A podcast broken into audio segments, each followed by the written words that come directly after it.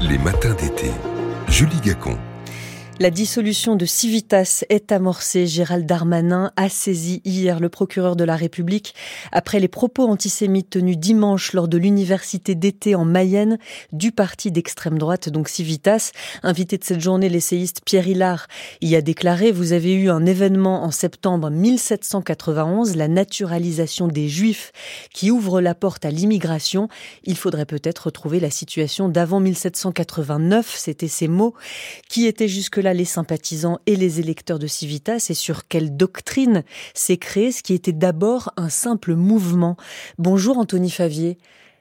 Bonjour Julie Gacon. Merci beaucoup d'être avec nous. Vous êtes agrégé et docteur en histoire, spécialiste du catholicisme contemporain. Vous êtes par ailleurs membre du comité éditorial de témoignages chrétiens. D'abord, comment est-ce qu'il faut comprendre ces propos antisémites de Pierre Hillard qui semblait défendre dimanche une certaine vision de la citoyenneté française?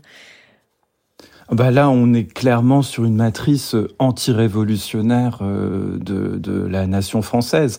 C'est-à-dire que c'est des propos dans lesquels il remet en cause ce qui s'est passé en 1789. C'est-à-dire qu'être français, c'est s'inscrire dans un, un, héritage de sang et ça peut pas être une adhésion volontaire à un pacte civique. Donc en, en faisant ce clin d'œil, euh, cet intervenant va clairement flirter avec les thèses les plus dures du moracisme, du royalisme anti-révolutionnaire français. Charles Maurras. C'est même des thèses qui sont. Charles Maurras, c'est des thèses qui sont même peut-être un peu marginales dans l'extrême droite aujourd'hui. Euh, Charles Maurras qui faisait des Juifs l'un des quatre États confédérés de l'anti-France.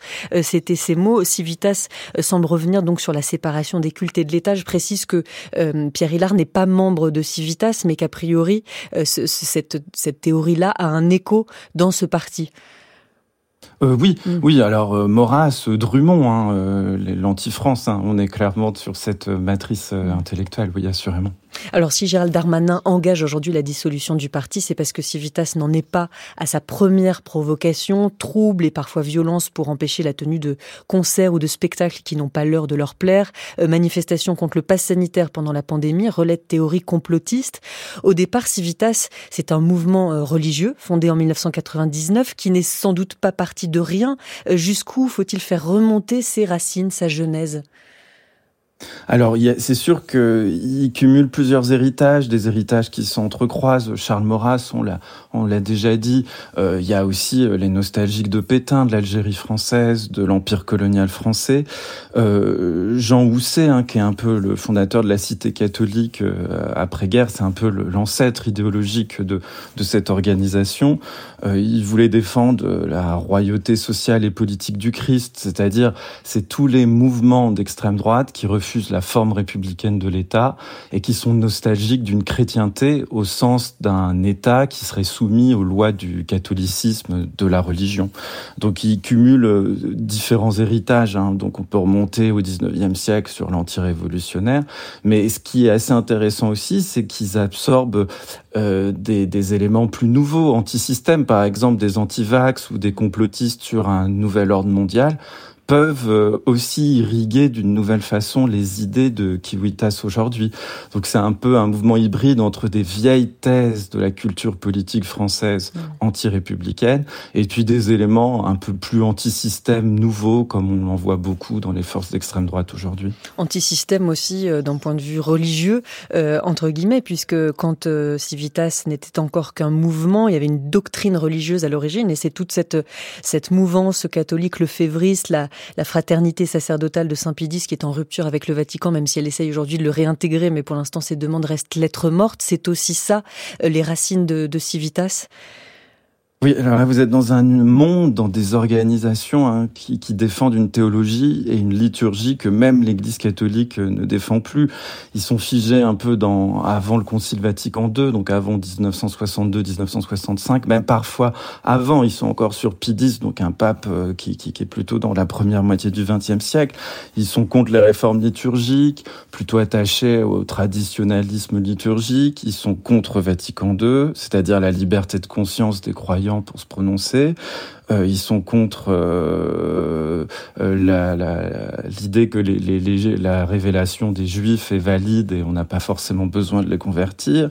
Ils sont contre l'approche historique des Écritures, contre l'approche historique du dogme, c'est-à-dire les dogmes sont inchangés depuis les temps apostoliques.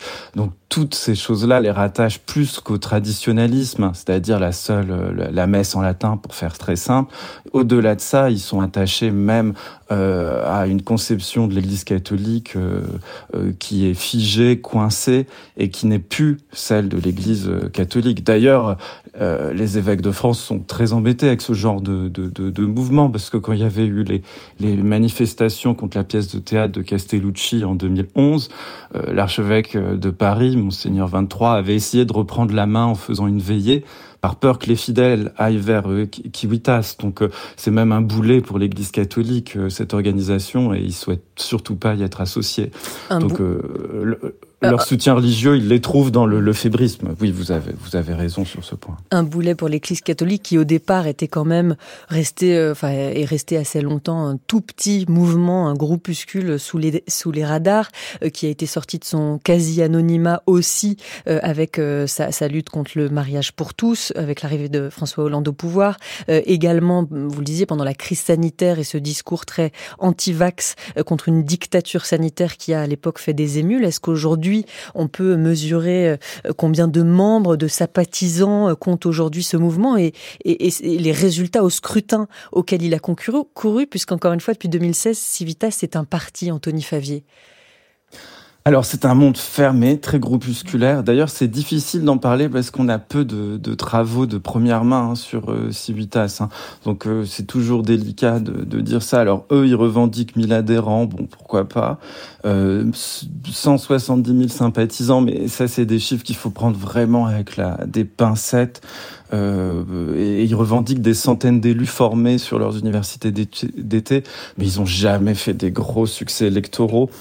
En réalité, c'est un petit groupe qui que l'on voit apparaître épisodiquement euh, dans des polémiques euh, qui les mettent en lumière et, qui savent très bien créer, euh, s'en prendre au Peace Christ de la collection Lambert en 2011, s'opposer à des spectacles de théâtre, manifester contre l'homopholie en 2012, faire interdire des concerts parce que ça serait des, des, des profanations. À chaque fois, ils, ils, organisent des petits événements avec pas un grand nombre de militants pour avoir une sorte de visibilité médiatique, mais il n'est pas dit que ça perce au niveau électoral. D'ailleurs, euh, les grands partis de l'extrême droite française se gardent bien de, de, protéger Kiwitas hein, et prennent vraiment leur distance avec eux. Donc il n'y a pas d'accointance spécialement entre Civitas ou Kiwitas, euh, comme vous le dites, et d'autres partis d'extrême droite. Il ne peut pas trouver, par exemple, comme il sera bientôt dissous, une place au Rassemblement national. Ce sont des mondes très hermétiques alors non, c'est pas des mondes hermétiques, mais il y a une posture officielle qui est celle de la légitimité du jeu républicain. Les partis comme Reconquête et RN sont obligés de faire des concessions à l'ordre républicain. Et d'ailleurs, euh, hier, euh, Evelyne Diaz, euh, la, la, députée RN, Edwige Diaz, pardon, la députée RN, s'est pas opposée à la dissolution ouvertement. le RN, de toute façon, n'est pas en amitié du tout, du tout avec ce monde-là, parce que depuis c'est pas le même public, entre guillemets. C'est pas le même public, c'est pas la même sociologie électorale, évidemment. Euh, c'est pas parce que Civitas c'est le traditionnalisme, c'est pas un enrichissement aussi populaire. On est quand même dans des milieux chrétiens euh, intégristes qui sont assez euh, assez assez resserrés, euh, qui, qui qui sont pas très très attractifs non plus. Euh, ils partagent des ancêtres Civitas va contre la politique de dédiabolisation menée par Marine Le Pen et ils partagent pas le même logiciel euh, sur la République, la place des Juifs dans la société, l'acceptation de l'ordre républicain, de la laïcité. Donc du coup, ils prennent leur distance. Avec euh, les émouristes, avec Reconquête, c'est plus compliqué en réalité parce que évidemment il y a des éléments de discours dans lesquels euh, cet électorat peut se reconnaître l'attachement à l'histoire et l'identité de la France ou du moins ce qu'ils conçoivent comme tel euh, la haine des migrants l'aspiration à un ordre fort à une société hiérarchique.